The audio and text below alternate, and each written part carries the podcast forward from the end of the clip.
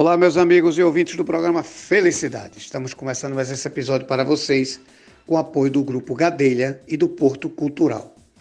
Pessoal, é o seguinte, a gente vai bater um papo aqui com assistente social Jennifer Alves. Jennifer, tudo bem? Muito obrigado por estar aqui no programa Felicidade, por estar parando seu tempo para nos atender e falar um pouco com a gente sobre política da educação.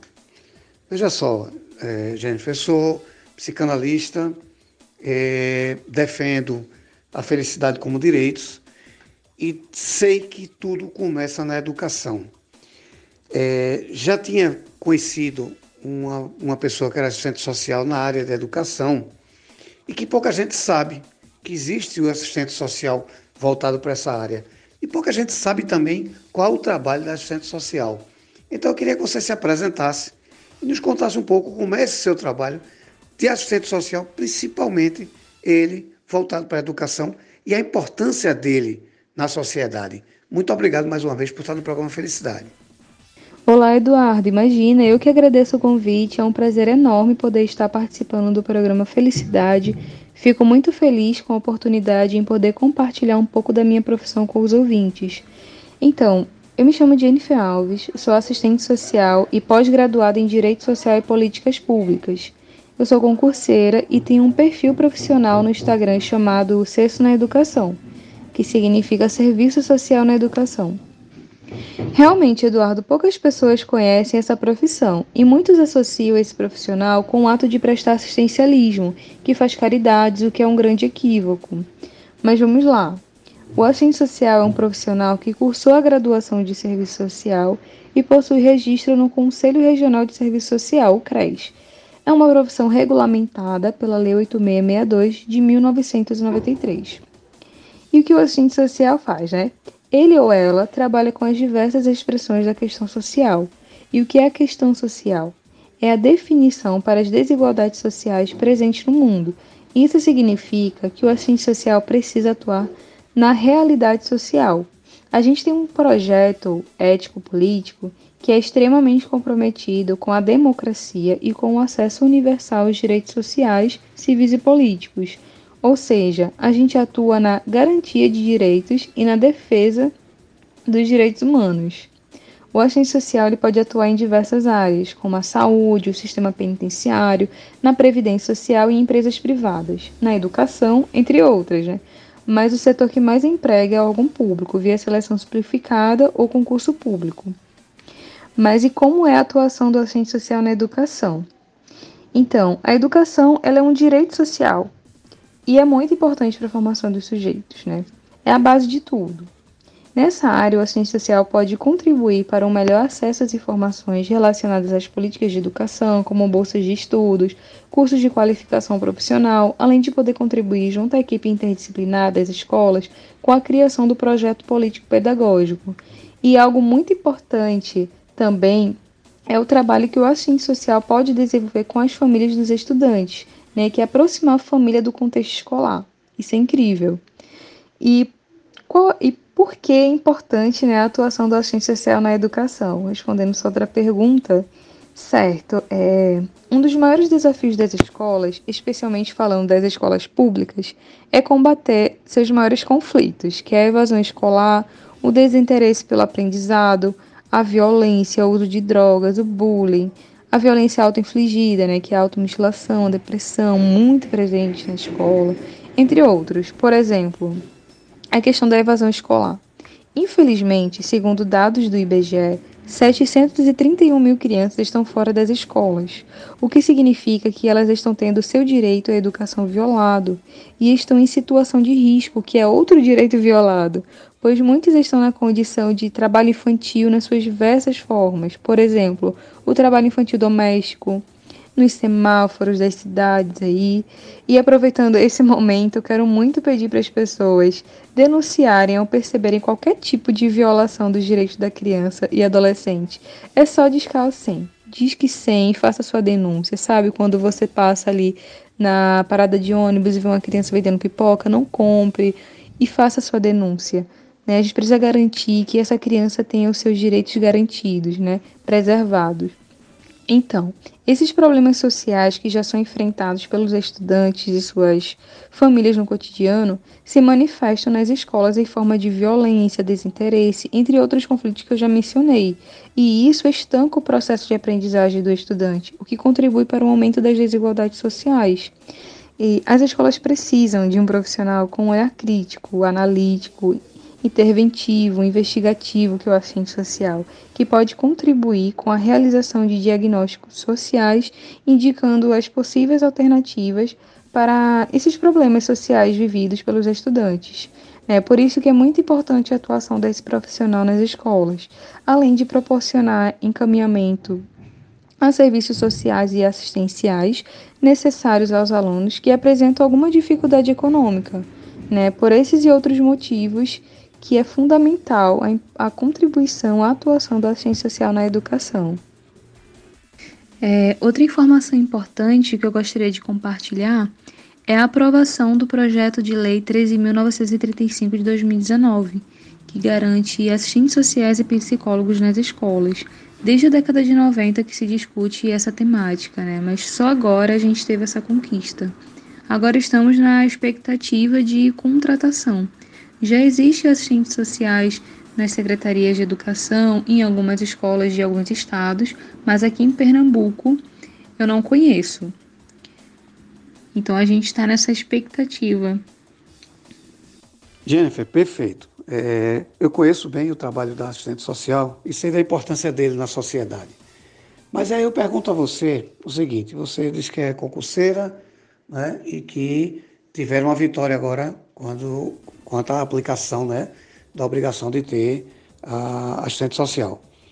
Mas a minha pergunta é a seguinte: no trabalho da assistente social, é, qual é a maior dificuldade que se encontra? O que é o, a parte mais difícil? E qual é a parte mais prazerosa?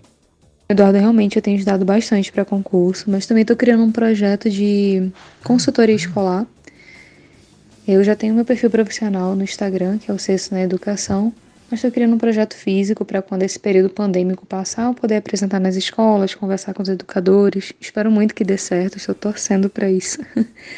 Mas eu acredito que um dos maiores desafios do assistente social é garantir uma sociedade mais justa, né? inclusiva, igualitária, porque tudo isso depende de uma correlação de força política. A gente vive num sistema capitalista no qual o seu maior foco é a produção e não se pensa em destinar os maiores recursos para as políticas públicas, né, o que as tornam inadequadas. E assim fica mais difícil intervir na vida das pessoas que dependem dessa política pública, fica mais difícil tornar o Brasil né, o país mais igualitário. A exemplo, é, relacionado à educação, tem a situação da Fundeb, que é o Fundo de Desenvolvimento e Valorização dos Profissionais da Educação, no qual o governo não queria aprovar a PEC 1515, que tornaria o fundo permanente. Mas isso, mas esse documento a gente já conseguiu a aprovação em dois turnos, que é um documento da professora Dorinha. A gente conseguiu essa aprovação na Câmara dos Deputados e agora a gente está aguardando a aprovação federal. Mas esse é um dos exemplos né, da, da dificuldade em poder garantir os direitos na sua maior efetividade. Agora, um dos pontos positivos, eu acredito que é poder democratizar informações né, acerca dos direitos que as pessoas têm, poder contribuir com a conscientização social e política para que essas pessoas tenham independência, uma vida digna, né, que é um direito conquistado aí na Constituição de 88, mas que infelizmente não é aplicado na, na prática. Né?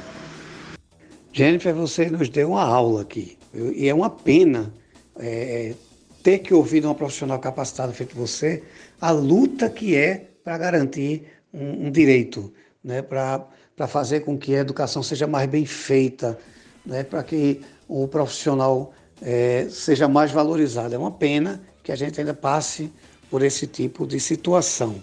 E, mas eu, eu como cidadão, já agradeço a você e, e, e vocês do, do grupo, esses profissionais, é, por essa luta, porque é em benefício do povo, de todo o povo, da sociedade. Então, isso é muito importante.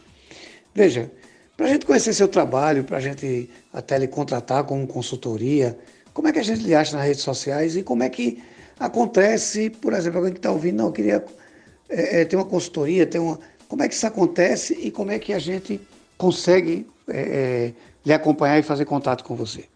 É, pois é, é um desafio o trabalho do assistente social.